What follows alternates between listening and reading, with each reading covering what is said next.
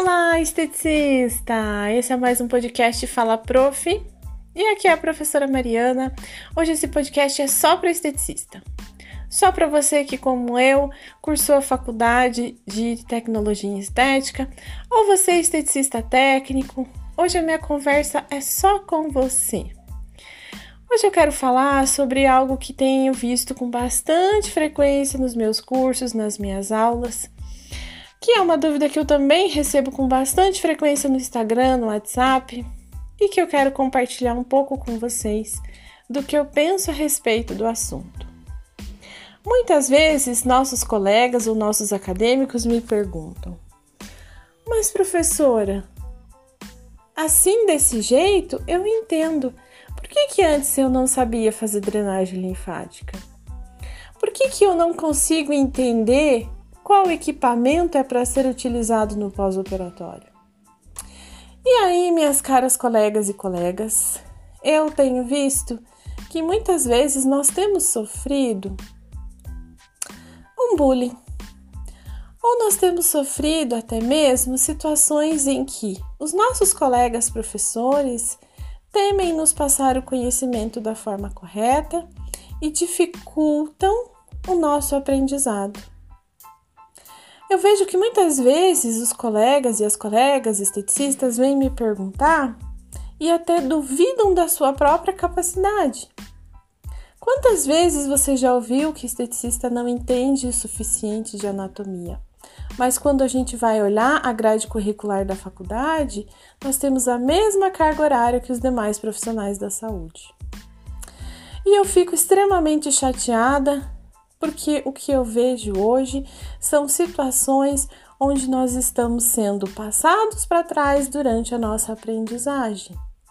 Onde nós observamos que, na verdade, qualquer acadêmico do curso de estética teria condições de executar qualquer método de drenagem linfática, mas não consegue aprender porque muitas vezes os nossos colegas professores têm dificuldade de passar esse aprendizado para os nossos esteticistas por puro preconceito. Então eu gostaria de falar para você, esteticista, gostaria de te dar algumas dicas. Às vezes nesse momento você está se sentindo assim ou está sentindo que não consegue compreender as suas aulas vou te dar algumas dicas que tornam muito mais facilitado o aprendizado do pós-cirúrgico. A primeira dica é: quando você trabalhar drenagem linfática, quando você for estudar a drenagem linfática, se prenda em estudar o sistema linfático. Se você conhecer o sistema linfático, você fará uma excelente drenagem.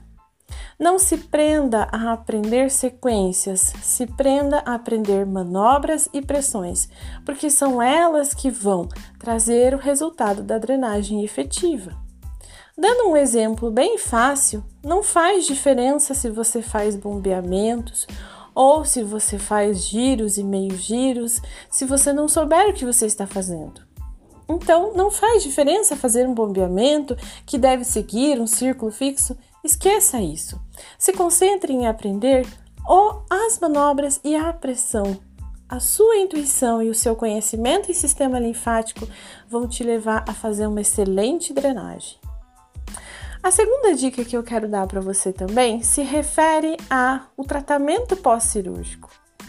Um método de ensino que eu utilizo nos meus cursos e nas minhas aulas está se referindo a o processo de cicatrização. Se você entender o processo de cicatrização, você consegue compreender quais equipamentos você vai utilizar. Esqueça o pós-cirúrgico imediato, imediato, tardio. Se concentre em aprender as fases da cicatrização. Quando você aprender as fases da cicatrização, você vai entender por que, que a gente não utiliza ultrassom num pós-operatório tão recente. A terceira dica que eu quero te dar é a respeito da eletroterapia. Muitas vezes a gente passa por momentos da aula que a gente fica assim: nossa, mas será que eu nunca vou entender nada? Meu colega, minha colega, muitas vezes a gente precisa entender a função do equipamento e não se prender tanto a correntes, formas de corrente. Você precisa entender o que, que essa corrente faz, quais são os seus efeitos fisiológicos e a modulação dessas correntes. Não fique apreensivo, nós temos muito tempo para aprender e você não precisa sair da sua formação de base sabendo tudo. É por isso que nós temos cursos de atualização e aperfeiçoamento. Por último, eu gostaria de conversar com você também sobre a questão de autoestima. Lembre-se que ninguém vai acreditar mais em você do que você mesmo, acreditar no seu potencial e no seu conhecimento. Por isso, exercite isso todos os dias. Não tenha medo de fazer as suas postagens, não tenha medo de colocar no seu Instagram sobre o seu atendimento pós-cirúrgico, tá bom? Um beijo da prof!